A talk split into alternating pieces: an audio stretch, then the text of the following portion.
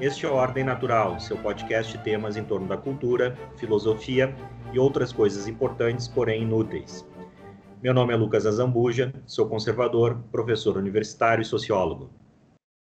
E eu sou Rafael Madaloso, formado em Direito, autor do livro Madness and Terror, Loucura e Terror, disponível apenas no Kindle pela Amazon e em inglês.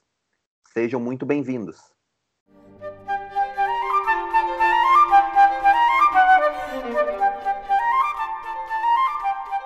Este é o Ordem Natural Entrevista. Hoje nós estamos com Júlio dos Santos.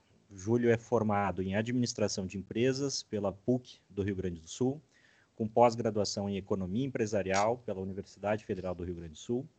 É executivo de finanças corporativas com 14 anos de experiência profissional, sendo seis anos como gestor financeiro, membro honorário do Instituto Atlantos, fundador do IFL Brasília e fundador do podcast Tapa da Mão Invisível, que é justamente por aí que a gente vai começar o bate-papo com o Júlio. E essa é a minha primeira pergunta.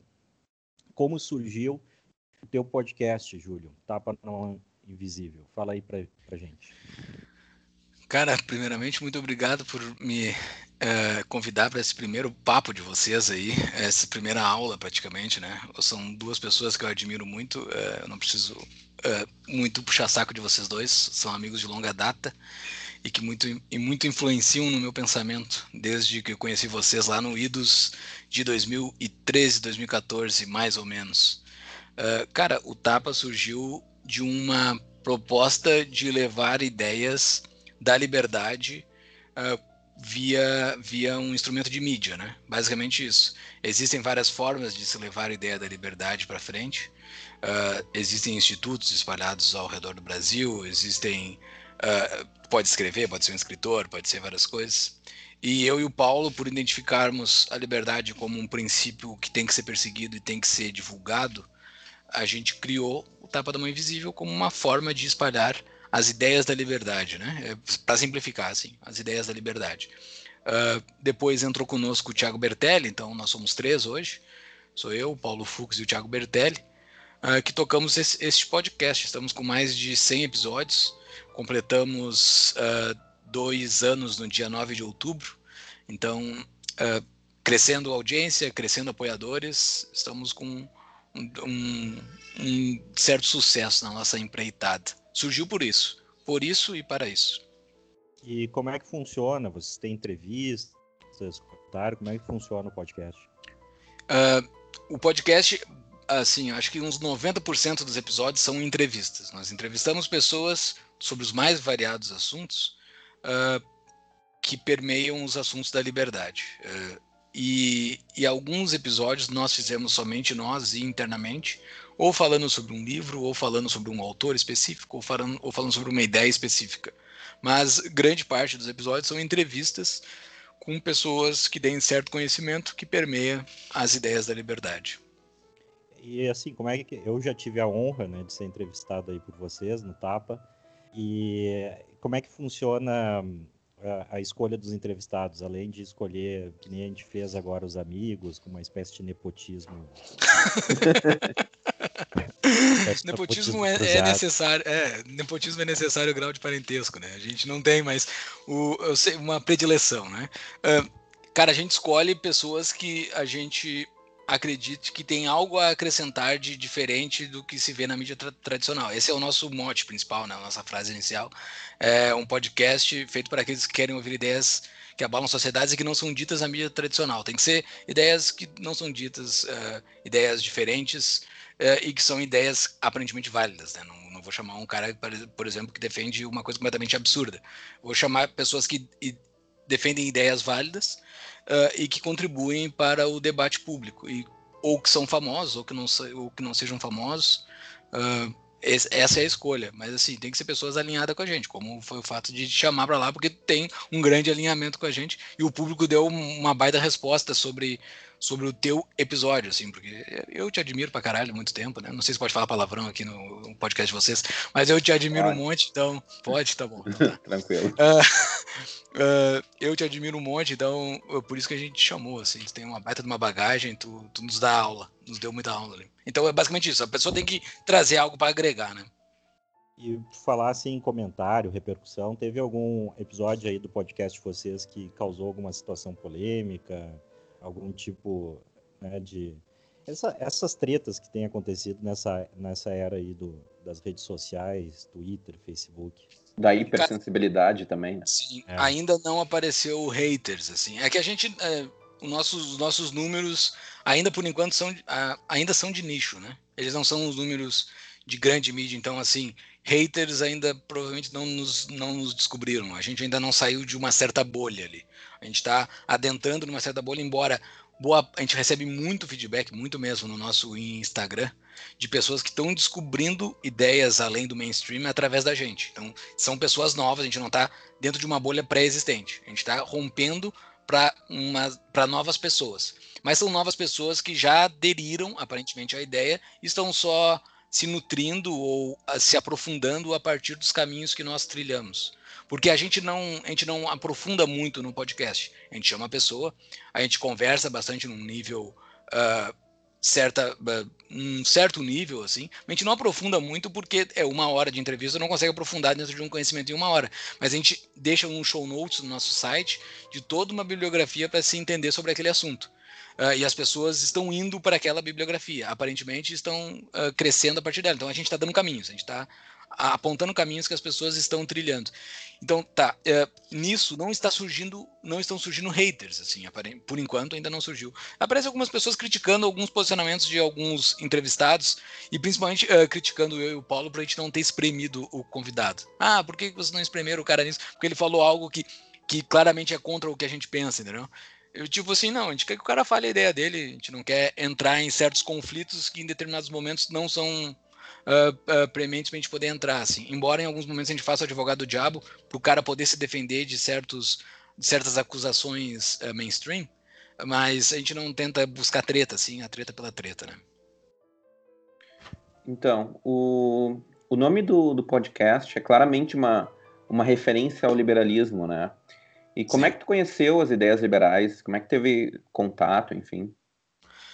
É, o nome do podcast, é, duas coisas, né? Sobre o nome do podcast, sim, é, claramente, é, a ideia da mão invisível de Adam Smith, inclusive ele está no, na nossa logo lá, tá o Adam Smith. E essa ideia surgiu, a gente explicou lá no episódio 2, uh, de um amigo nosso que faz um episódio recorrente com a gente que se chama Conexão Boston, um amigo nosso que mora em Boston que ele um dia mandou um áudio pro Paulo e o Paulo passou para mim antes de criar, e a gente criou esse, essa, essa, esse mantra do tapa da mão invisível, muito antes de construir o episódio, quando a gente, muito antes de construir o podcast. Quando a gente fez o, o podcast, o nome já estava meio dado. Não, tem que ser esse mantra porque a gente seguido falar dele. Que foi um fato que aconteceu em Massachusetts lá, e, e escutem o episódio 2 lá do tapa que ele explica, porque a história ela é um pouquinho longa. Eu conheci ele por idos de 2012, mais ou menos, quando eu conheci o site do Instituto Mises Brasil, eu conheci ideias. Eu já tinha passado por uma graduação, já tinha passado por uma pós-graduação, a minha graduação em administração, pós-graduação em economia, e eu nunca tinha escutado falar de ideias de pensadores austríacos e pensadores pró-liberdade individual, né? E pró-livre mercado. Isso foi um baque para mim, porque eu já tinha passado por tudo e eu não tinha visto nada disso, e comecei a consumir aquilo de uma forma muito grande, assim, muito, muito. Comecei a ler muitos artigos, muitas coisas, comecei a comprar livros que eram indicados ali no, no site, Uh, e daí depois a gente, eu comecei a montar um negócio chamado Boteco Liber no Rio Grande do Sul, em Porto Alegre. Foi que eu conheci o Lucas Azambuja, que ele apareceu nesse boteco um dia e a gente ficou amigo desde aquela data. Então, eu, provavelmente a gente se conhece antes. Então, acho que é 2012 ou 2013 que a gente se conhece, né, Lucas? Provavelmente é por é, acho, eu acho que foi por aí, porque eu estava fazendo meu doutorado em, em São Paulo e aí, a metade do meu doutorado eu voltei para Porto Alegre para morar, e aí ficava só a distância com a minha orientadora. E às vezes ia para São Paulo para fazer algumas coisas que eram inevitáveis. Sim. Mas eu me é, lembro é, daí... Foi, foi, divulgado esse boteco, aí eu fui uma vez, aí tinha tu e outro pessoal. E eu acho que depois foi alguma reunião ainda da época daquele clube lá, o Clube Miss, Miss Rand. Exato, que depois virou o Clube Atlântico, o Instituto Atlantis. É, daí uh, foi ali, daí eu comecei a conhecer pessoas uh, e discutir ideias, né? Eu acho que é interessante isso. Tu debater ideias uh, é uma forma de tu conhecer melhor as ideias e criticar elas, inclusive, porque elas não são dogmas, elas têm que ser criticadas o tempo todo. Mas principalmente as pessoas que escutam duas pessoas debatendo, elas aprendem bastante, assim. Então a ideia do podcast é basicamente isso. Eu vejo que quando eu faço certos posts, coisas assim no Facebook ou Twitter, o que seja, as pessoas não dão like, não não, não tem nenhuma interação comigo, mas elas estão aprendendo com aquelas coisas que eu estou botando. Só que aquele meu escopo de alcance era muito pequeno. O podcast hoje está dando um maior alcance nisso. E é muito grande. O, o, a quantidade de ouvintes silenciosos, pessoas que nos escutam e não tem nenhuma interação, só estão absorvendo a ideia. Vão absorvendo a ideia. Eu acho que a melhor forma de espalhar a ideia é essa. Então, por isso que. Uh, e, a, e, a, forma de eu me criticar também. Com o passar do tempo, eu estou vendo que as minhas ideias podem ser cada vez mais aprofundadas. É isso que eu ia perguntar, até uma curiosidade. É, mais ou menos assim, você tem ideia de quantas pessoas têm ouvido o podcast? É, em torno de 4 mil, 5 mil por semana. Ah, que estão nos ouvindo, assim, é um número que está sempre crescendo, toda semana cresce, nunca, ele nunca diminuiu esse número. Ele é impressionante, assim, sempre tem pessoas novas entrando na base, elas entram na base, maratonam, tem, seguida a gente recebe relatos no Instagram das pessoas que estão maratonando, entendeu? Estão fazendo um caminho, assim, ou de trás para frente, ou de frente para trás, uh, porque entram e vão passando tudo. Então é bem interessante. É um negócio que a gente nunca foi comunicador, nem eu nem o Paulo, a gente nunca fez nada de comunicação. Então a gente aprendeu com o carro girando, assim, né? Então tá, tá bem interessante. É uma experiência muito boa. Espero que vocês passem por essa experiência também, que é muito bacana, assim, de comunicação. Legal. Mudando um pouco de assunto, mas nem tanto. Uh, uh, ninguém né, questiona a importância da divulgação de ideias, né? Mas o que, que tu acha da estratégia histórica dos liberais de trabalhar apenas na divulgação das ideias e não também na ocupação de espaços? É interessante essa tua pergunta. Uh, é, eu acho que os liberais. Libertários completamente fora disso, né? Os libertários não ocupam espaço nenhum, até porque pela estratégia dos libertários não é isso que vai ocorrer, né? Não é, não é, não é dessa forma que vai ocorrer qualquer melhora, né? Uh, mas uh, falando especificamente dos liberais que tu falaste, que também faz parte do público do Tapa, os liberais, uh, eu acho que eles ocupam um certo espaço, mas é um espaço que é muito insignificante dentro do contexto geral assim da política, né? Eles não conseguem entender a política como uma coisa mais jogo um jogo feio assim, né? Eles, eles têm um romance pela política que me deixa bastante chateado de ver. Eles pensam que a política é um jogo limpo, eles pensam que a democracia é um jogo limpo. E o negócio é completamente sujo e podre. Aquele romantismo deles com a política é o que faz com que eles não tenham expressividade nenhuma, ao, ao meu ver. Então, assim, não é que eles não tenham uh, espaço ou não queiram espaço. Só que o espaço que eles querem ter dentro da política é um espaço que não existe. É um espaço romântico, das pessoas que estão discutindo ideias. Para mim, a política é um negócio completamente sujo. Tem que jogar completamente com chute na canela e dedo no olho, porque não, não existe política limpa. Política, eu, eu, eu me defino como libertário, eu me defino como uma pessoa que, que detesta o Estado, vejo o Estado um mal absoluto, Sauron, ele tem que ser destruído, mas uh, ele existe e a gente não, eu durante a minha vida não vou deixar de, não vou ver um mundo sem Estado, eu sei disso, uh, mas eu quero que durante a minha vida as pessoas entendam o Estado como um mal. Só isso que eu quero. Eu quero que... Ok, vamos ter o Estado? Vamos ter o Estado. Beleza. Mas entendo que ele é um mal, ele é ruim, ele é, ele é, ele é mal em sua essência. Então, uhum. uh, vamos lidar com esse mal do jeito que se lida com o mal, com chute na canela e dedo no olho. Não vamos tratar ele bem. Ele é um negócio extremamente ruim, por essência. O Lucas consegue explicar isso muito melhor do que eu e talvez consegue me refutar muito melhor do que eu tô falando agora. eu, tô, eu tô dando opinião na frente de um cara que eu admiro muito aqui. Eu, eu sei que provavelmente eu vou tomar dedo no olho.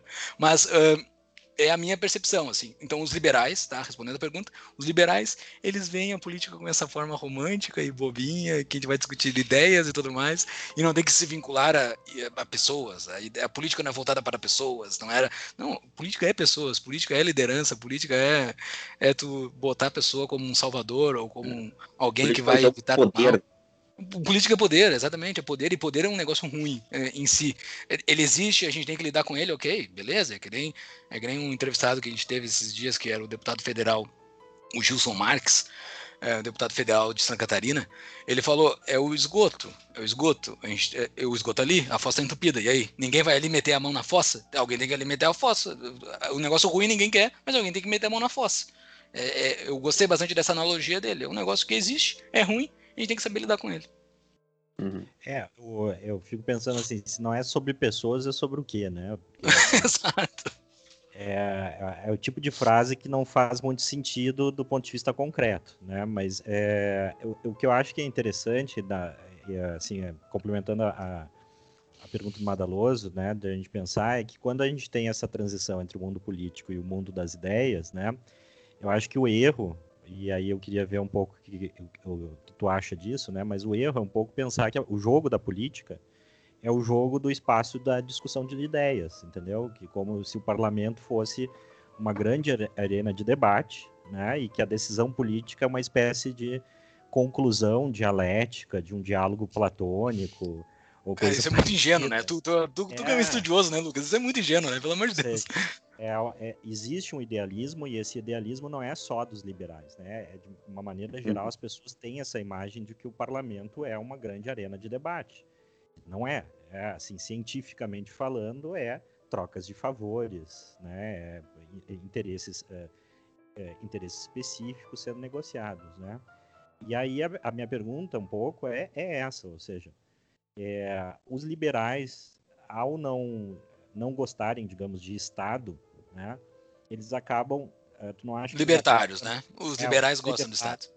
É, é, mas vamos colocar assim, não gostam do, do Estado grande, né? Tem, okay. E por isso, é, ou seja, eles não conseguem também, é, talvez, é, usar a política né, a, a favor da, das próprias ideias. Né?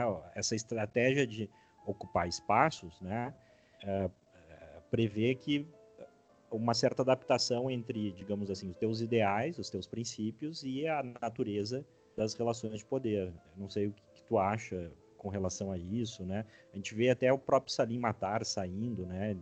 É, existia uma espécie assim de na, assim, vocês até eu acho que entrevistaram, né, o Salim Matar. Entrevistamos, episódio 101 agora a gente acabou de lançar. É... Exatamente. Para mim a impressão é, é, digamos assim, houve um desencantamento. Ele achou que era uma coisa e, né, a realidade se mostrou outra. Então, é, essa é a minha pergunta, basicamente, né? Os liberais é, eles têm essa dificuldade um pouco de fazer essa transição entre a discussão de ideias para a, o jogo da política. O que, tu Sim. acha? É, eu acho que existem mais coisas além do que é falado, entendeu? Tem muita coisa por bastidor, assim, que talvez a história vai nos contar, ou talvez nem a história vai nos contar. Tipo, a saída do Joaquim Barbosa do STF. Essas coisas assim que ninguém nunca sabe direito o que aconteceu. Tipo, o, o, o, general que foi colocado de assessor do Toffoli quando era presidente do, do STF, essas coisas que a história com o passar do tempo vai nos contar por que aconteceram essas coisas completamente estranhas, assim. Uh, a saída do Salim, talvez, aconteceu alguma coisa de bastidor que nunca vai contar, uh, mas assim, a, o argumento dele de saída é lógico, uh, mas ele tinha uma esperança que ia conseguir fazer bastante privatizações, não conseguiu fazer e caiu fora, entendeu? Uh, eu, eu, não sei se ele foi ingênuo de pensar que ia conseguir fazer privatizações, se a leitura dele foi errada no início.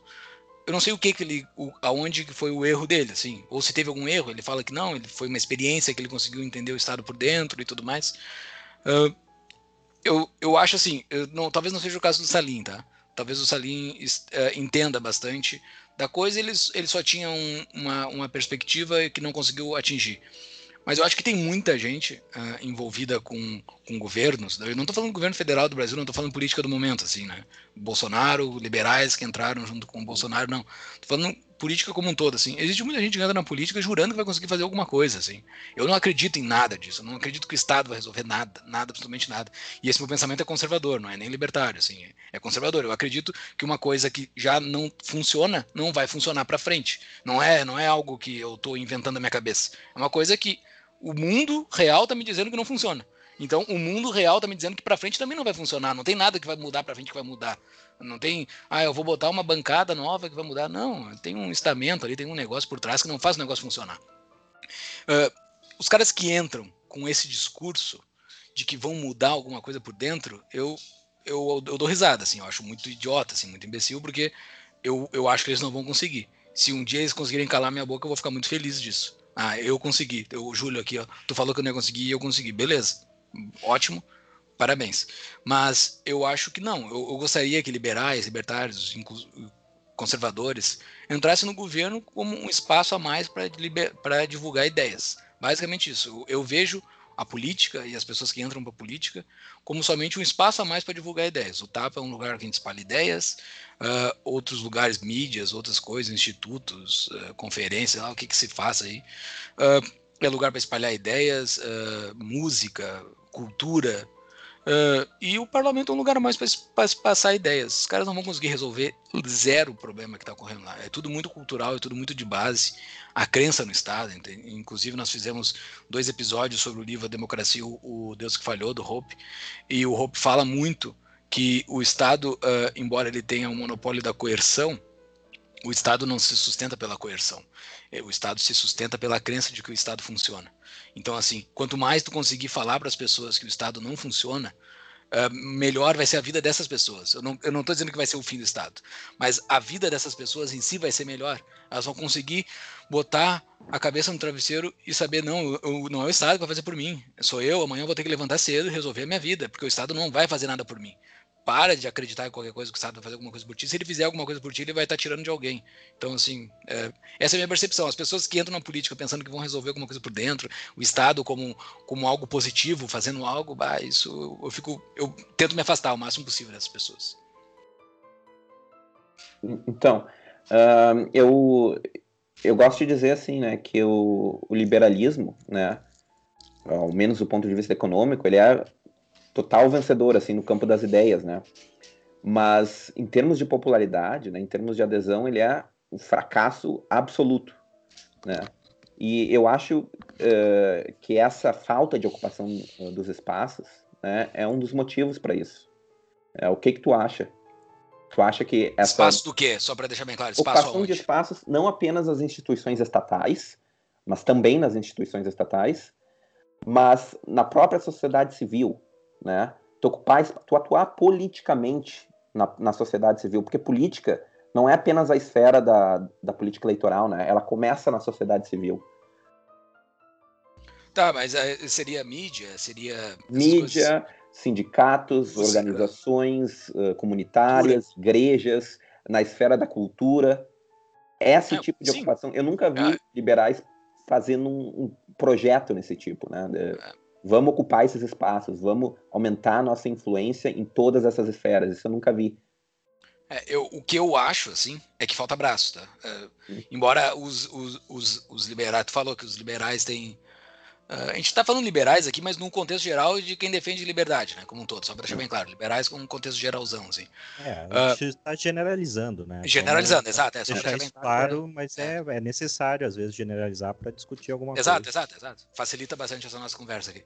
Os liberais, como um todo, assim, uh, eles faltam braço. Embora a parte econômica seja vencedora, porque eh, as ideias fazem bastante sentido, e isso faz sentido com o passar do tempo porque os, os recursos dos liberais vão ser mais bem alocados, por entenderem, tu, dá, tu pega o fundão que largam na mão do PT, eles fazem nada com aquele fundão, eles, eles, fazem bastante coisa, mas tu larga, se tivesse aquele mesmo fundão na mão de liberais, eles iam fazer muito mais, porque eles entendem muito mais de gerir recursos.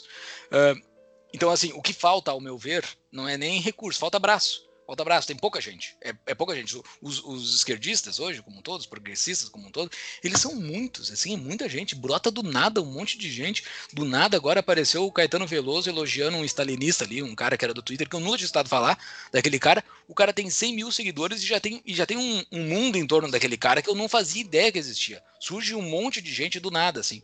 E do nosso lado, defensores da liberdade como um todo, Uh, não tem gente, falta braço. Então, assim, para aumentar essa quantidade de braço é espalhar ideias. Eu acho que o inicial é espalhar ideias para ter mais gente para poder entrar em outras coisas e defender ideias dentro da Globo, entrar alguém dentro da Globo, será se a Globo vai quebrar, também pouco importa, mas entrar dentro de mídia. Nós do TAP a gente está tentando fazer isso, a gente está tentando ocupar um espaço. Qual espaço? O espaço da vida de uma pessoa. Ah, a pessoa vai gastar no decorrer da semana dela, não sei quanto tempo consumindo produto de áudio eu quero que uma hora daquela pessoa seja ouvindo o tapa. Então, aquela uma hora que ela está ouvindo o tapa, ela não está ouvindo o CBN, que é a Rádio Gaúcha para o resto do Brasil. Para quem é do resto do Brasil, tem a Rádio Gaúcha no Rio Grande do Sul, o resto do Brasil tem a CBN. É, tu, entendeu? São outras, são outras coisas tu ficar. Tu, tu, é uma ocupação de espaço que a gente está fazendo no Tapa, só para resumir. Uh, e eu acho que os outros. Isso que vocês estão fazendo agora é uma ocupação de espaço também, uma nova ocupação de espaço. O que o Olavo fez, divulgar os conhecimentos dele, é ocupação de espaço. Eu acho que é isso, assim, a gente tem que. Mas, mas falta braço. Não tem, cara. É pouca gente, meu. É, é, é pouquíssima gente disposta a empregar tempo para isso. Assim, o, Ad, o Adriano Janturco, que trabalha com o Lucas ali, é, eu acho que ele consegue. Ele, ele, ele, ele tem um papel fundamental nisso no Brasil, porque ele está formando muita gente, assim, né? Tem muita gente vindo a reboque do Adriano Janturco, assim, uh, produzindo e espalhando liberdade ao, ao redor do Brasil, mas ainda é pouco. Acho que falta gente. É, uh, eu acho até foi interessante ter citado o caso do. Uh, não sei o nome desse que o, o Caetano Veloso indicou, né?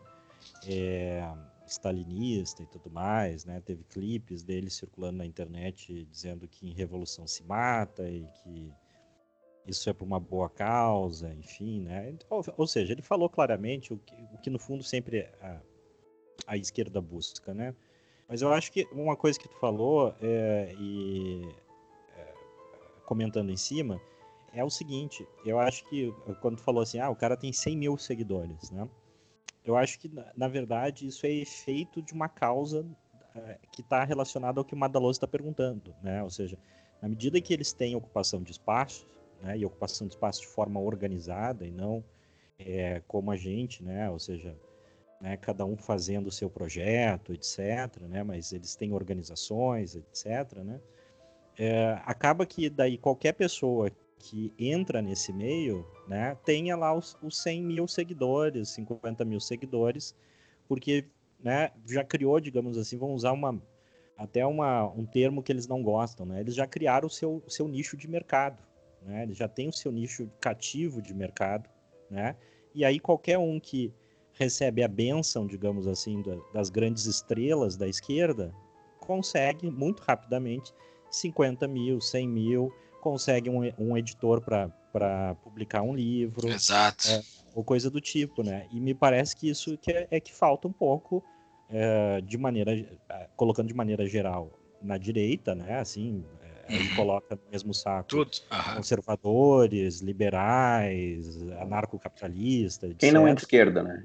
É, Tudo não progressista. No campo, é, no campo que não é de esquerda, não existe essa, essa organização. Né? Não sei como é que tu vê essa, essa dificuldade, né?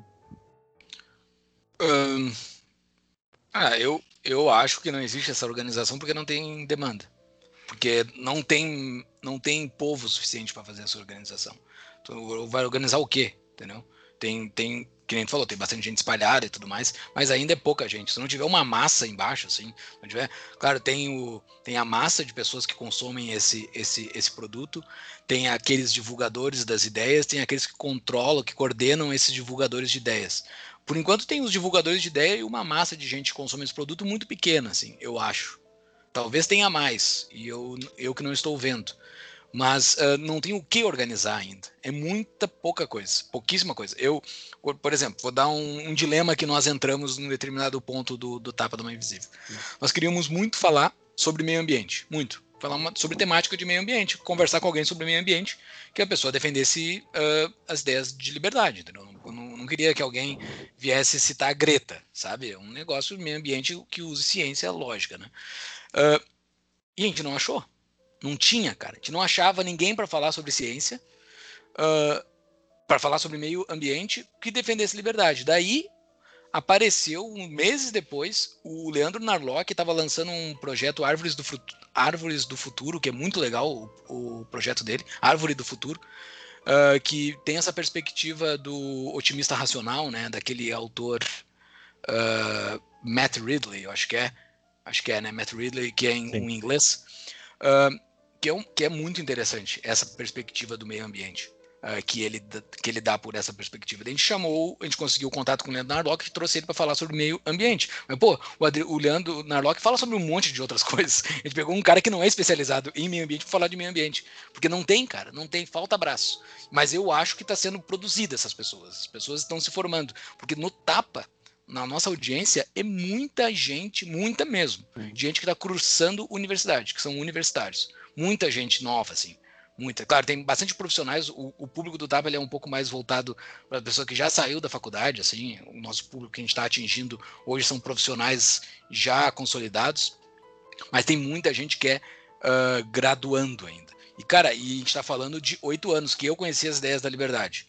É, oito anos. O negócio começou a ficar efervescente mais em 2014, 2015. É cinco anos. Nos formou uma pessoa na faculdade desde que essas ideias começaram a ser discutidas. Os caras da, os caras de esquerda, estão falando isso desde a década de 60, né? Se espalhando pelo mundo aí. Então, assim, é, eu tô sendo otimista aqui, eu tô sendo bem otimista aqui. Que eu acho que as pessoas estão sendo formadas e, tão, e tá vindo uma galera muito boa assim, é, que vai dar suporte para tudo isso. Vão produzir, as pessoas vão patrolar o Tapa, vão produzir conteúdo muito melhor do que eu e vão nos patrolar e vão começar a botar coisa no ar, entendeu? Eu espero que isso ocorra, assim, e, e tudo, os podcasts que vocês estão fazendo, podcast conservadores, vai surgir de tudo que é coisa, assim, cara, ao meu ver. Otimista total, eu sou muito pessimista, assim, mas nisso eu sou muito otimista, assim, que as ideias, as ideias estão se espalhando, as ideias corretas, as ideias validadas, estão se espalhando e, e a gente vai começar a tomar espaço. Porque não tem como coordenar a tomada de espaço. A tomada de espaço, ao meu ver, tu bota uma massa de gente que entende daquela ideia e essas pessoas, por por interesse próprio, elas vão tomando espaço aonde, aonde vem. Como, por exemplo, o cara que está na OAB, por exemplo. Não vai crescer ninguém na OAB lá e fazer uma chapa liberal dentro da OAB. Eu acho que com o tempo vai, porque já tem chapas liberais dentro das universidades federais atualmente. Então, no futuro, vai ter alguém na OAB que é liberal. A OAB é algo importante no Brasil, tem que ser tomado espaço dentro da OAB. Entendeu? Mesmo que seja uma bosta, mas tem que tomar espaço lá dentro. Entendeu? Essa, essa é a minha visão, eu sou bem otimista, tá, Lucas? É, não, eu até. Eu, isso tem a ver com uma outra pergunta que eu queria te fazer, que é o seguinte: é, tu falou né, dessa falta de pessoas, seja no meio liberal, talvez também no meio conservador, enfim, é, e eu concordo que é, há uma falta de pessoas que falem um pouco desses, é, desses temas, é, vamos colocar assim, não tradicionais, né? ou seja, é, que não falem exatamente de política, né, no sentido de Estado, etc., e, e não exatamente de economia, né?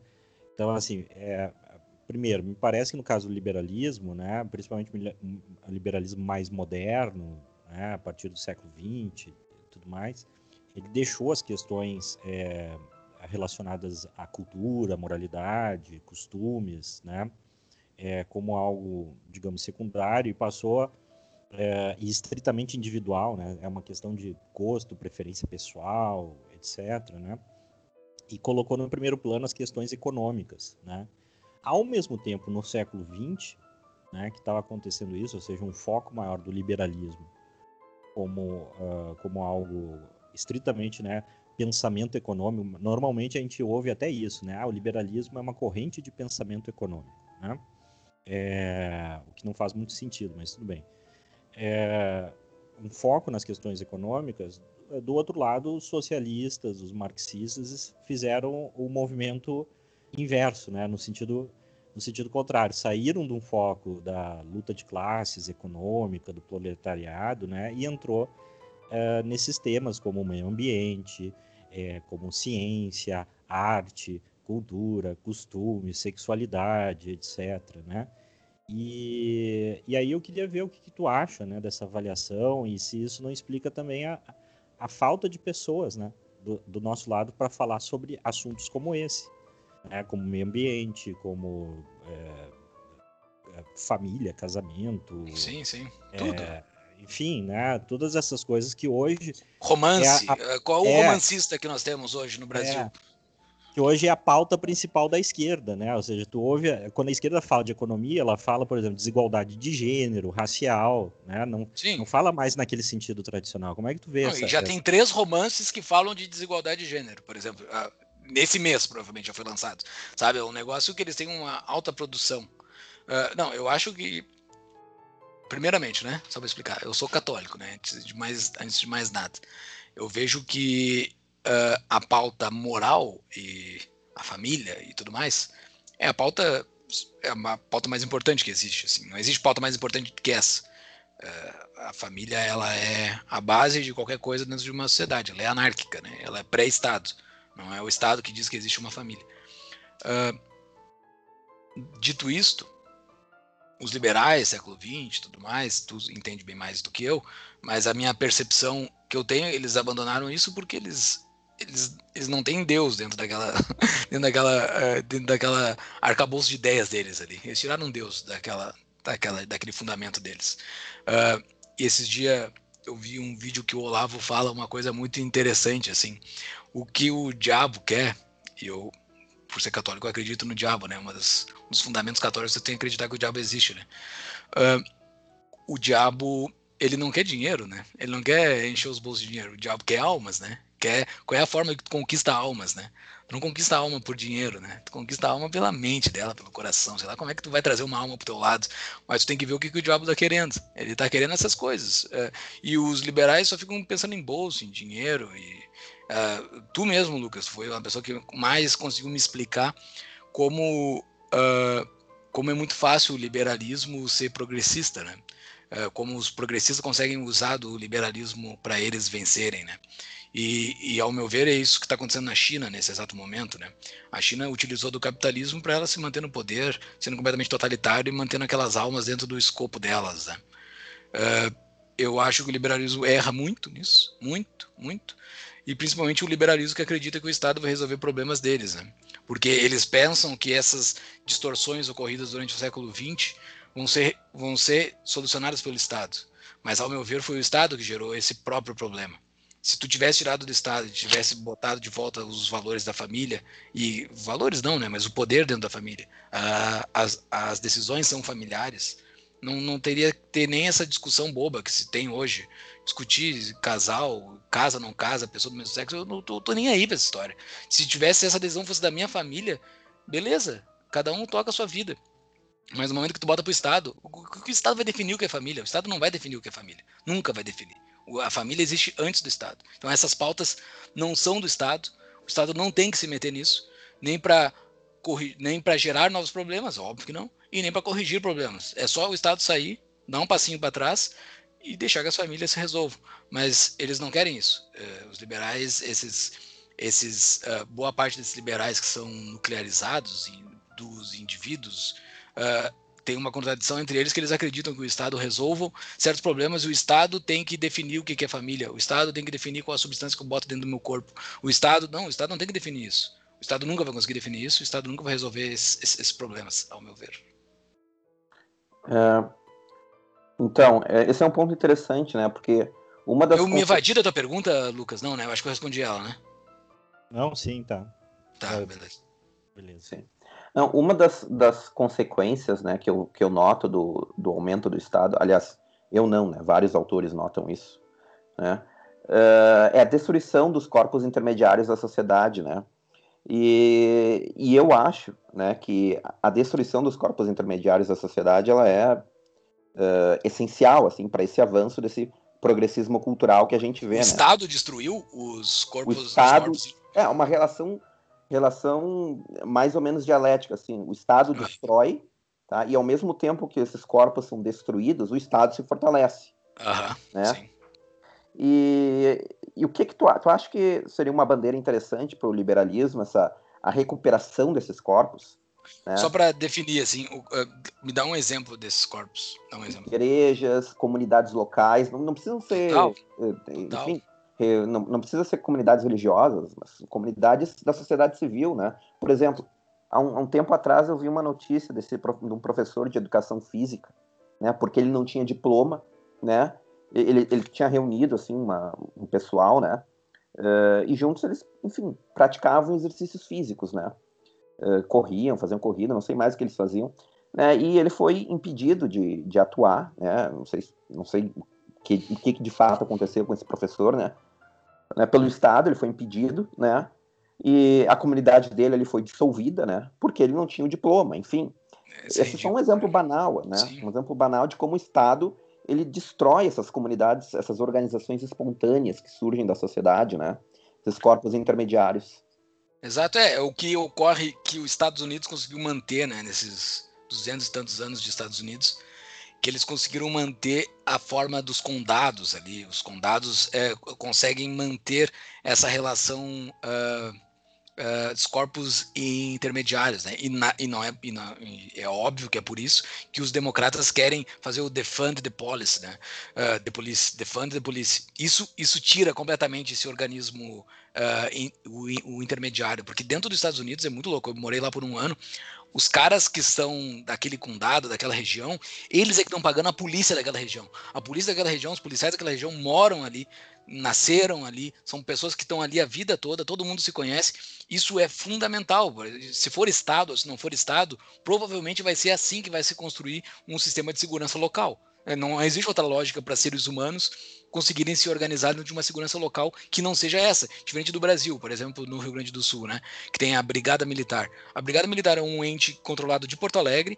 As pessoas lá da minha cidade natal de Mostarda são policiais que eles não nasceram ali, são pessoas que não são dali. O orçamento daqueles policiais não são dali, vem de Porto Alegre. Então assim, não tem correlação entre polícia e pessoas uh, que estão cuidando da sua uh, a, a, população e as pessoas que estão cuidando da sua da sua segurança, né? E eu acho que sim, isso é uma retomada liberal, isso é uma tomada conservadora, inclusive, uma, uma, é uma retomada lógica, uma retomada do bom senso. Né? Não é, é acho não... que é aí até que o conservador e o liberalismo se encontram, né? Ou seja, é, porque o que está é, descrevendo é, conserva... é, nada mais. Conservador e o libertarianismo se encontram, porque é. os liberais, aqueles babacas, eles querem que vá para o Estado. Porque não tem nada mais, nada mais natural de que quem vai te proteger seja pago por ti, né? É uma coisa Exato. assim. né, conheço o cara, o cara conhece, é. ele sabe o nome do meu filho, ele sabe o nome do meu cachorro, ele sabe. Cara, era impressionante nos Estados Unidos ali. O, o guarda que tava na frente da casa onde a, gente, onde a gente morava ali era sempre o mesmo. Ele ia sempre no lugarzinho comprar o donut dele, e era verdade, o cara comprava donut todo dia, ele ia ali comprava o donut dele. Ele, um dia ele me viu sentado na, num banco de praça ali, que eu tava esperando a parte dentro do laboratório que ela tava trabalhando, e eu fiquei sentado no banco de praça. E daí passou o policial, assim, com, e daí parou duas viaturas gigantes, assim, uns carros gigantes na minha frente, assim, porque eu tava uma hora sentado num banco de prato sem, sem, sem fazer nada. Os caras pararam, uh, desceu um e o outro ficou na viatura em pé me olhando, né? O cara veio me abordou. O que tá fazendo aí? Eu ah, tô esperando a minha esposa que tá aqui. Daí ele já viu pelo meu sotaque, né? Ah, de onde que tu é? Ah, eu sou do Brasil. Ah, então tá. Me cumprimentou, foi embora. Daí ele tava indo embora assim, eu, o que, que eu tenho que fazer? Tá tudo certo? Não, não, tudo certo. Ele só deu o, o, Assim, eu tô te vendo, tá? Se tu fizer uma merda, tu tá fudido. Porque eu tô te vendo. Ele só deu o sinal. E é o cara que eu via todo dia, cara. É o cara que eu via todo dia comprando donut. Ele foi ali e me abordou aqui, ó, cara, tu não vai fazer merda aqui porque tu tá.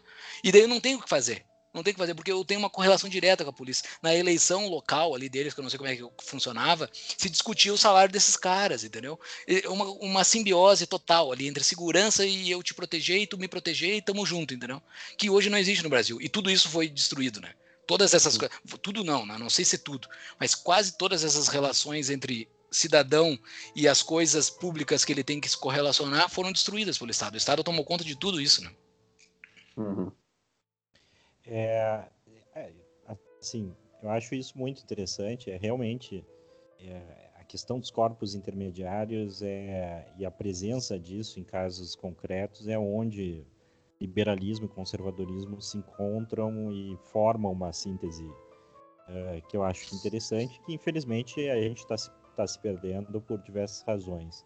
Mas é, eu acho assim, pra, um pouco para ir se encaminhando para o final, né? Eu queria saber um pouco se tivesse que recomendar um livro para alguém conhecer as ideias liberais, tu mesmo falou, né, que um dos objetivos do Tapa era difundir as ideias é, da liberdade, que tem muita gente começando a, a, conhecer, né? É, qual é assim o livro que tu acha que é fundamental ou o livro que tu mais leu e gostou, assim, e, e, e se identificou? É, cara, o livro para mim que é o Red Pill, assim, né? Que é aquele livro que tu lê e tu toma um soco, assim, porque no Brasil, a gente, todos nós criados aqui na terra do Peniquins, uh, a gente sabe que desde quando a gente é criança, não, o papo liberdade não está no, não tá no papo, né? Não, não, não tá na pauta, ninguém fala de liberdade, não há, não há nenhuma não há nenhuma vontade de liberdade, não há explicação do que é liberdade, nem nada. Então, a primeira coisa, assim, é tu querer tua liberdade, tu querer entender o que é liberdade, saber que tu tem, que tu é um ser humano, tu tem o direito de ser livre, tu tem uh, e direito. É, é, para isso sim dá para se usar a palavra direito. Tu tem o direito de ser livre, porque tu é um ser humano. Tu tem que amar primeiro a sua liberdade. Eu acho que é essa a primeira ponto, tá? Essa é a minha defesa do livro, tá? Então, primeiro tu tem que saber, tu tem que ser livre, tu não tem que ser escravo, tu tem que ser livre e várias coisinhas do nosso dia a dia não somos escravos hoje em dia. Então, a primeira coisa que tem, que é o meu francês, meu francês favorito, que é Frederic Bastiat, A Lei, um livrinho fininho, muito fininho, que é o Red Pill, assim. A pessoa que nunca ouviu falar de liberdade, nunca defendeu liberdade, nunca pensou para parar, nunca parou para pensar assim, pô, será que eu tenho que pensar em liberdade? Pô, isso é interessante, eu tenho que pensar em liberdade. Liberdade não é o regueiro com, falando, ah, liberdade para dentro da cabeça, aquilo não faz sentido nenhum, aquilo que aquele regueiro tá falando. Ele tá deturpando a palavra liberdade. Então, assim, leia e aprenda o que é liberdade. E, a, o, e, o, cara que explicou muito bem isso foi Frederic Bastiat, ao meu ver, de uma forma simples, assim, simples que chega assim, ah, é um, um, soco na cara, assim, o jeito que ele explica como a liberdade é importante. É um livro que não se aprofunda, né? É um livro que é o, é o primeiro contato, por isso que me pediu um primeiro contato. Esse é o primeiro contato que a pessoa tem que ter com liberdade, é com Bastiat, mas depois tem que se aprofundar, né? Tem que ler Hayek, O Caminho da Servidão é interessantíssimo de ler depois. E daí depois vai indo, depois vai para Rothbard, depois vai para Hope, vai indo. Mas assim, tem que começar com Bastiat. A lei. Então tá, excelente escolha. uh... É, gosto muito desse livro também. Então tá. Eu tenho o PDF salvo no meu celular, quando alguém me pede, eu mando. Sempre, sempre, sempre ah, mando, distribuo esse livro muito, assim. Sim. Sim. Então tá, muito obrigado, Júlio. Foi um, um imenso prazer te ter aqui na nossa estreia, né? E... Uma honra, cara honra mesmo. Eu sou muito admirador de vocês dois. Eu sou puxa-saco demais vocês dois. Uh, o meu pensamento no tapa que ocorreu nesses dois anos, muito foi orientado por vocês. Muitas dúvidas que eu tive do pensamento como um todo da liberdade, vocês dois me, me conseguiram dar nortes em várias dúvidas que eu tinha. Eu agradeço muito a vocês dois. Então, quem é do Tapa e está ouvindo aqui também, muito se deve a esses dois aqui. A minha linha de raciocínio, o que, o, o que eu estava certo, tá? o que eu estou errado, a culpa é minha. O que eu estava certo é, é, por mérito deles. Tá bom. então tá. Toda nossa. Valeu. Uh, bom, pessoal, uh, esse foi o Ordem Natural, entrevista com o Júlio Santos. Espero que vocês tenham gostado né, de conversar com ele, tanto quanto nós gostamos. Uh, fiquem com a gente, porque o podcast ainda não terminou. Nós vamos dar dicas de livros sobre o Stalin. Né? O nosso vai ler e vai estudar. Que quem tem que ler e estudar é esquerdista. Tá bom? Fica aí com a gente. Valeu!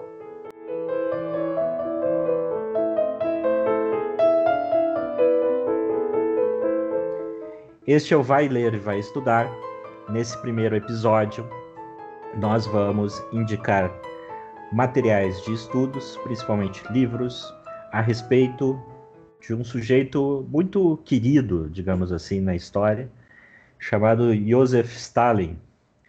É, falo muito querido porque uh, o motivo de a gente estar aí indicando uh, os estudos, né, materiais para iniciar um estudo sobre quem foi esse ditador uh, surgiu aí de uma polêmica há algum tempinho atrás, algumas semanas atrás, onde o Caetano Veloso indicou, né, falou a respeito de um jovem pesquisador intelectual marxista, e esse jovem pesquisador intelectual marxista escreveu um artigo aí na Folha de São Paulo, uh, se não me falha a memória, uh, tecendo elogios a Stalin, né, retratando ele como uma espécie de é, pai duro, né? disciplinador, assim, é uma espécie de grande estadista, social-democrata, né? e que matou algumas pessoas ali no meio do caminho, mas isso né, não se compara em nada à grandeza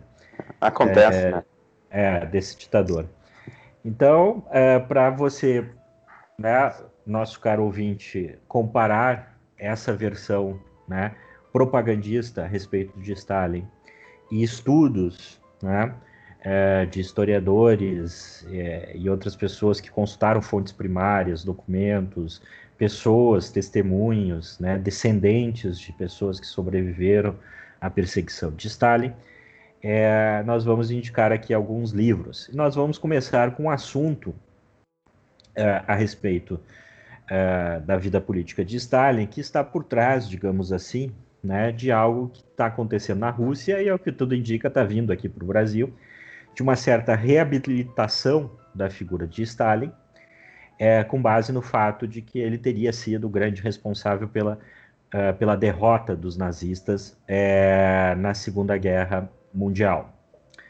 E uh, nós, eu vou recomendar, então, é, dois livros a, a respeito disso. O primeiro livro é de um autor chamado Viktor Suvorov, que na verdade é um pseudônimo uh, uh, do nome verdadeiro chamado Vladimir Rezum, que é uh, um agente, um ex-agente né, da inteligência militar soviética, que fugiu para o Ocidente, né, pediu asilo no Ocidente e vive até hoje escondido, porque uh, teve uma sentença por causa dessa, né, dessa fuga aí para o Ocidente, teve uma sentença de morte pela corte militar soviética e que até hoje a Rússia recusa-se a perdoá-lo. Então é um sujeito que tem que viver aí uh, mais ou menos escondido, né, sob o risco de ser morto pelo que ele conhece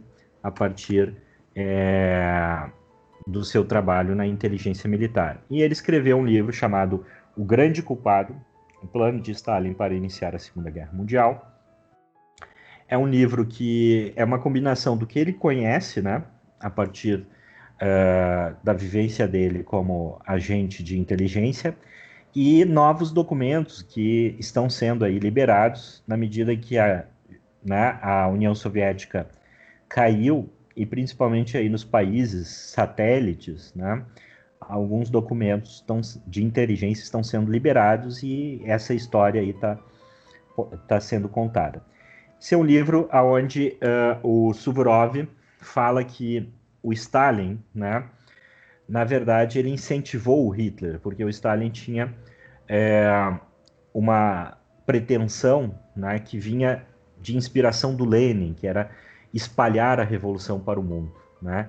E você espalharia a revolução para o mundo, segundo Lenin, né? E Stalin adotou essa ideia para si, num contexto de uma guerra mundial entre as potências capitalistas, aproveitando então a instabilidade de uma guerra mundial e a fragilidade das potências, assim você conseguiria então passar por cima delas e exportar o modelo de revolução socialista para o mundo.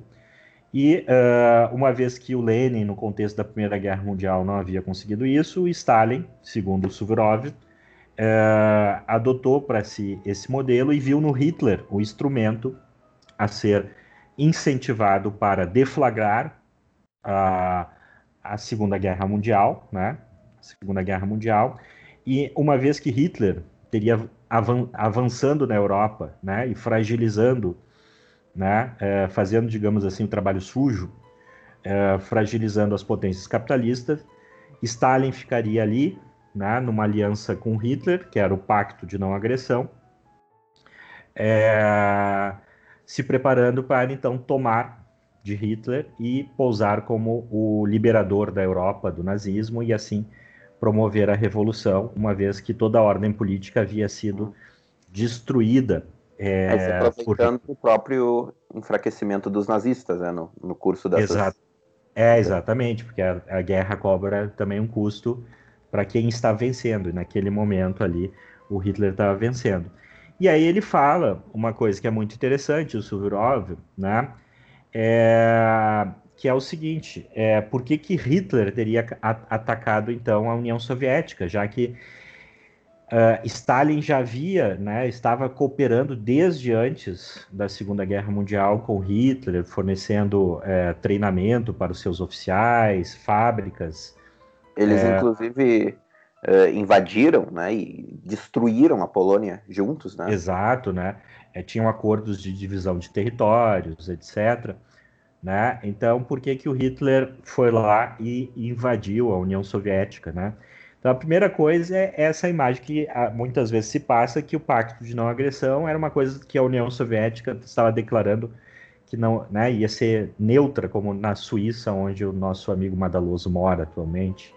Né? Na verdade, ele participou ativamente de ataques, e lá pelas tantas, na Segunda Guerra Mundial, Hitler ataca a União Soviética e o Suvorov afirma, com base em alguns documentos, etc., é, de que o Hitler, através do seu serviço de inteligência, havia descoberto esse plano do Stalin, né, de que ele estava sendo usado e o Stalin estava já se preparando é, para atacar os nazistas e, assim, né, tomar a Europa é, da mão dos nazistas né, e exportar a revolução para o mundo.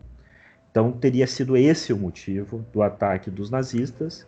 Então a gente, com esse livro, a gente começa a ver uma versão aí um pouco diferente dessa história do Stalin é, ter sido né, um antinazista, um antifascista, né? A gente vê, vi, viu que não é bem assim. A gente vê a partir desse livro que não é bem assim.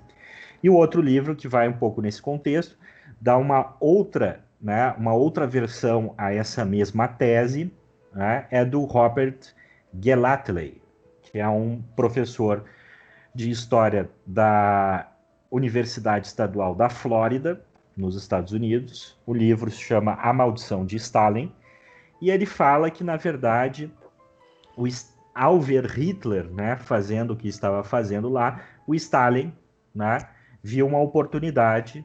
Né, ele também é partidário da tese de que o Stalin estava agindo com base nessa concepção leninista da, exploração, da, da exportação da revolução para o mundo e uh, vê na oportunidade né, dos sentimentos e da luta uh, antifascista na, na Segunda Guerra Mundial, né, de entrar ali como líder nessa luta, né, e assim conseguir é, é, liderar a revolução com base na instabilidade que Hitler estava criando na Segunda Guerra Mundial. E o, e o Gallagher diz que isso é a origem da Guerra Fria. Né? Na medida que o Stalin entra ali para liderar o esforço contra Hitler, ele estava buscando justamente né, esse, esse processo de se aproveitar da situação e exportar a revolução para o mundo. E essa teria sido a origem, né, a provocação da Guerra Fria, aonde o Stalin, né, uh, a, partir de um, da construção de um certo culto da personalidade em torno dele, né, vira uma referência para os demais ditadores comunistas uh, do pós-guerra, de como implantar um regime comunista, governar a partir do terror. Uh, ele uh, se torna uma referência, inclusive, segundo o Robert Gallatley, inclusive para a própria China, né, do Mao Tse Tung. Uh, Mao Tse Tung teria se inspirado de alguma forma é, na conduta de Stalin. Então, é, esses são os dois livros que falam do envolvimento do Stalin aí, né, em se utilizar uh, do nazismo, né, não para combatê-lo, mas sim para, né, como, pelo menos na melhor das hipóteses, como idiota útil, né, uh, Hitler para os seus objetivos e no processo, né, deportando judeus de volta para a Alemanha, coisas desse tipo. Então, eu recomendo para vocês o livro do Stephen Kotkin, Stalin, Paradoxos do Poder. Então, nas palavras do próprio autor, o Stalin é o padrão ouro dos ditadores, né? porque o autor mostra que nenhum ditador nem mesmo Hitler conseguiu acumular tanto poder. É, nenhum. Ele mostra que o Stalin literalmente escravizou milhões de pessoas. Literalmente. É. E da mesma forma como os judeus eram culpados pelos nazistas por tudo de ruim que acontecia na Alemanha, o Stalin culpava os kulaks, que eram os camponeses, os camponeses mais ou menos prósperos, né? Às vezes, às vezes até pobres, né? Uh, viviam de forma bem apertada mesmo, em alguns casos, né? Mas se eles se destacavam um pouquinho, né, se eles não eram 100% miseráveis, né, eles já eram acusados de serem os inimigos do, do povo russo. E, e para quem né, fosse classificado como um Kulak, né, e tinha uma, uma cota, né, os, os oficiais tinham uma cota né, de, de pessoas que eles tinham que fuzilar, né, e, ou fuzilar ou mandar para campo de concentração, né? Então, para quem era acusado como Kulak, era ou fuzilado ou mandado para campo de concentração, né? escravizado, ou fuzilado ou escravizado. E ele mostra, né, ele, no, no, livro ele tem uns dados assim assustadores, né, para dizer o mínimo. Então, ele mostra que no início dos anos 30, quando Stalin realmente impôs, né, e, e, não foi algo voluntário, né, foi algo imposto. Então, quando Stalin uh, ordenou a coletivização, entre 5 e 7 milhões de pessoas morreram de fome. Entre 50 milhões a 70 milhões de pessoas sobreviveram, mas passaram fome extrema. Mas conseguiram sobreviver. Um terço dos cazaques, que são os povos que habitam não somente o moderno Cazaquistão, mas outras regiões ali também, um terço dessas pessoas ah, pereceram de fome. Morreram de fome. E, e, na região ucraniana teve o genocídio ucraniano, né? Entre uh, os números variam entre de 5 a 7 milhões também, né, de pessoas mortas. Foi genocídio, né? Foi algo, uma política de Estado, né, deliberada para uh, eh, aniquilar, né, um, uma, uma etnia, né? ou uma, uma, uh, uma nacionalidade, no caso, né? Grupos sociais é. inteiros, é. a gente pode é. falar. É. Ou seja, é evidente, né, que se trata de um Stalin é um monstro, né? Ou seja, não, não tem nada desse, desse ditador aí que ah, teve, né, teve que fazer algumas coisas, né, não muito não muito boas assim no meio do caminho, mas no geral, né, ele foi não, não, ele é um monstro, um monstro. É, é bom que se diga também, é. é no, no Robert Gallatley, ele fala exatamente de que essa esses atos de extrema violência do Stalin, né, não foi não foram, segundo ele, produtos, digamos assim, é, de uma personalidade perturbada ou de circunstâncias, né? Elas estão segundo Gallatin, estão relacionadas à ideologia marxista-leninista interpretada por Stalin. Né? Ou seja, a ideologia, sim, segundo Gallatin, desempenha um papel importante né, nessa, nessa crueldade. Né? Ou seja, está na ideologia, segundo Gallatin, a, a previsão de que é, é, é necessário e desejável esse tipo de violência.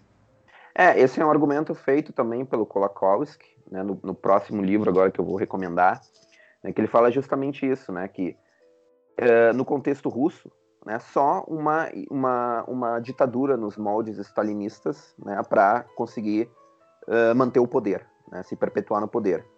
Então, eu então uh, indico esse livro, né, o Main Currents of Marxism, do Leszek Kolakowski, que é um filósofo polonês.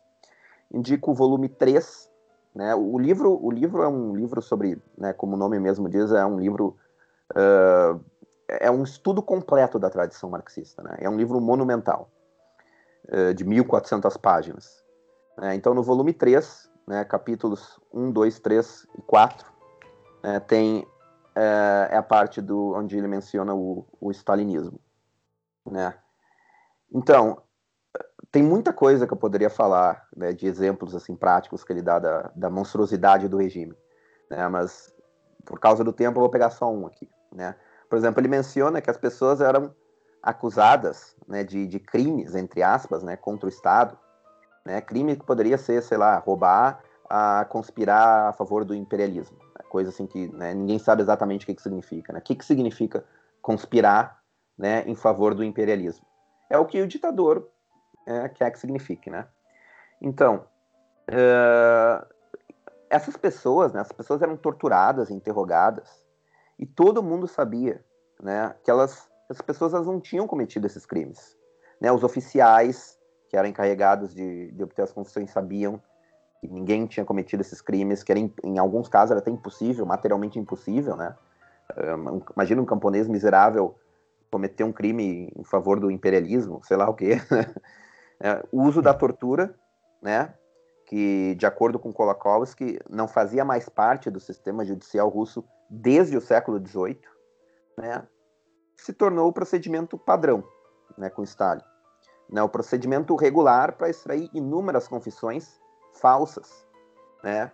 E, e uma coisa interessante, a vítima tinha que assinar pessoalmente a, a, a confissão. A, não, a assinatura não podia ser forjada pelo oficial. Né? Por quê? Porque o regime queria destruir psicologicamente, né?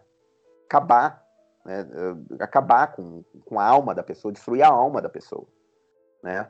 E os poucos que resistiam à tortura, né, geralmente acabavam cedendo depois que, né, uh, que, que ouviam que por não colaborarem, né, que eles teriam toda a família morta, né. Uh, enfim, o, o, próprio o Stephen Kotkin, né, que eu mencionei, ele também mostra que o Stalin estabeleceu cotas, né, como eu tinha dito, de um número mínimo de kulaks em cada região deveriam ser deportados ou fuzilados, né. Mas o problema, assim, às vezes se tu preenchesse essa cota, né, se o oficial preenchesse essa cota, ele poderia ser executado também, né? Por quê? Por ter matado as pessoas erradas. Se ele não preenchesse, se o oficial não preenchesse, ele também poderia ser executado. Por quê? Por não ter, enfim, preenchido a cota, né? Ou seja, nós estamos falando de um monstro, né? É, é o, foi o regime mais despótico, tirânico e absurdo que já existiu na face da Terra.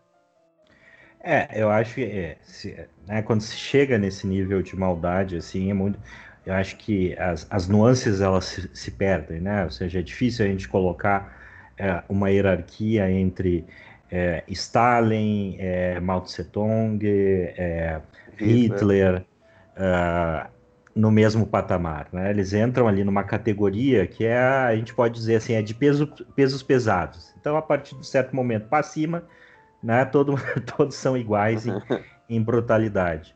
É, é nesse sentido dos crimes de Stalin né, e da brutalidade do seu regime, essa questão é, da fome, do colapso, né, é, e de um certo genocídio pela fome, o principal caso que nós temos aí é da Ucrânia, né, é, o chamado Holodomor. É, tem um livro que eu quero indicar da Anne Applebaum, chamado A Fome Vermelha, a Guerra de Stalin na Ucrânia, é, é um livro muito interessante também, né, baseado em fontes novas, documentações, traz algumas imagens também assusta assustadoras das condições. É, e ela fala exatamente isso, né? Ou seja, foi um, um projeto de escravização dos, dos, ucranianos, né? Porque a Ucrânia é conhecida como celeiro da Europa. É, então, os camponeses resistiam porque basicamente era o seguinte: a tal da coletivização forçada, né?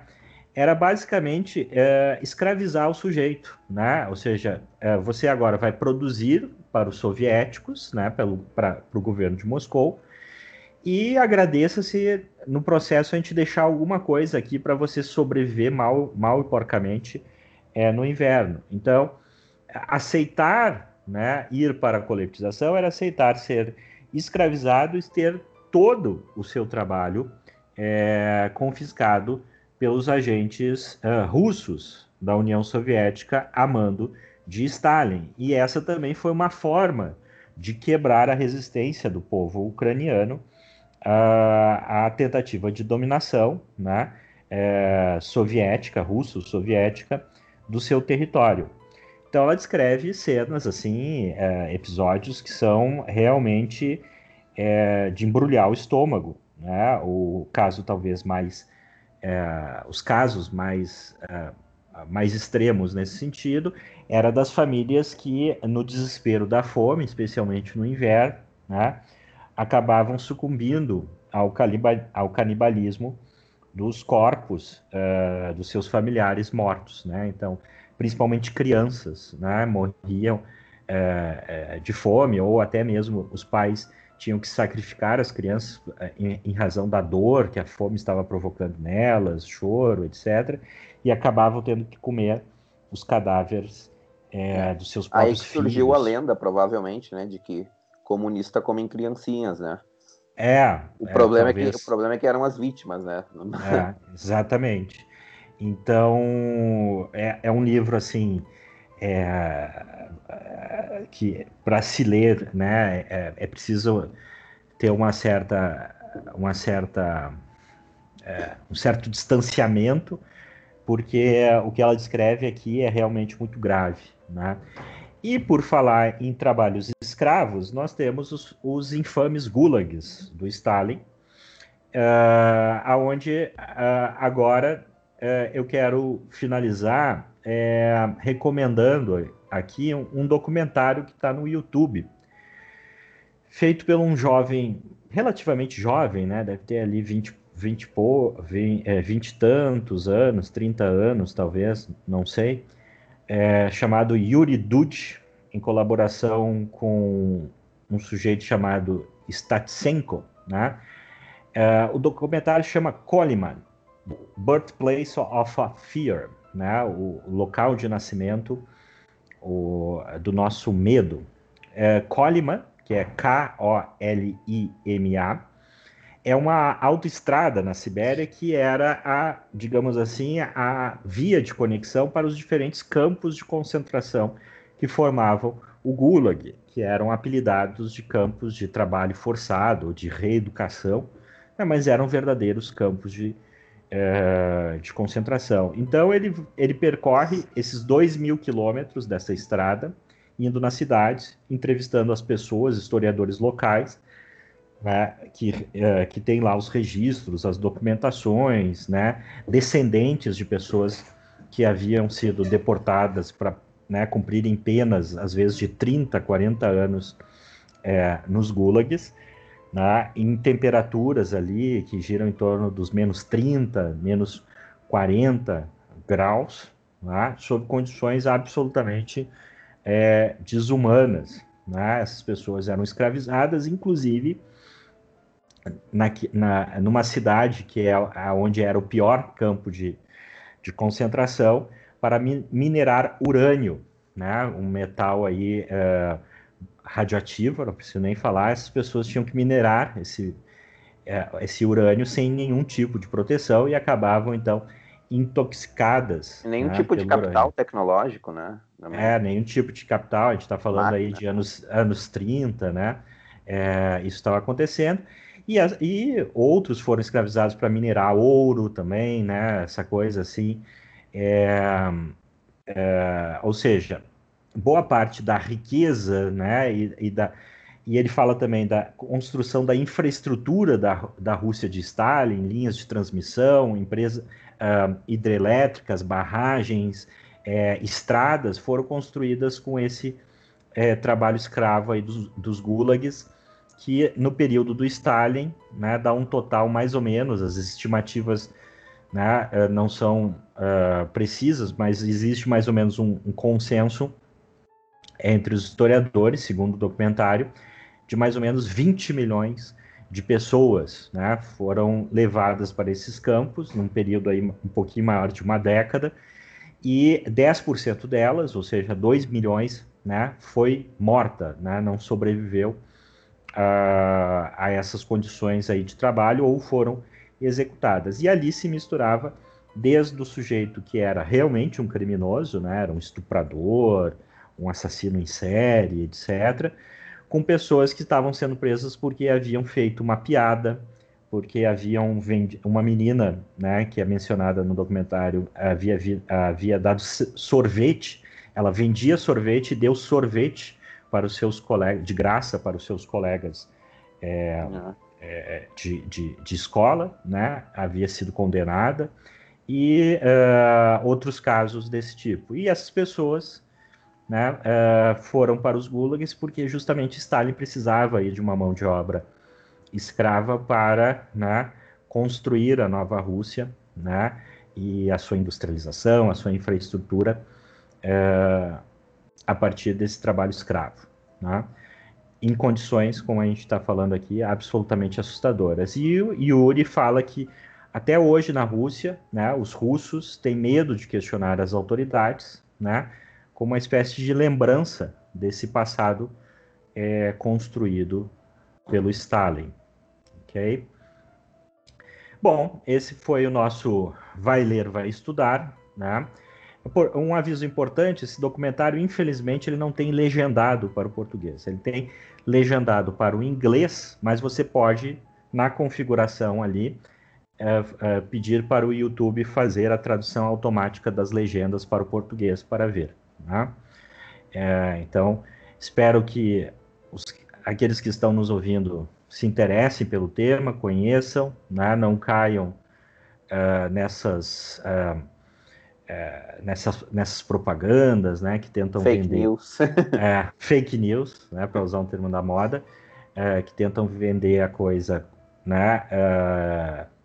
botando para debaixo do, do, do, tapete a dor, o sofrimento, a humilhação de milhões de pessoas, né?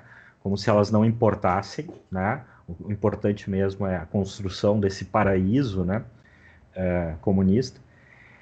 Leiam e assim nós encerramos o nosso primeiro episódio do Ordem Natural. Espero que vocês tenham gostado tanto quanto nós gostamos de fazer e vamos continuar assim com esse projeto, com esse podcast do Ordem Natural. Um abraço a todos e até o próximo episódio.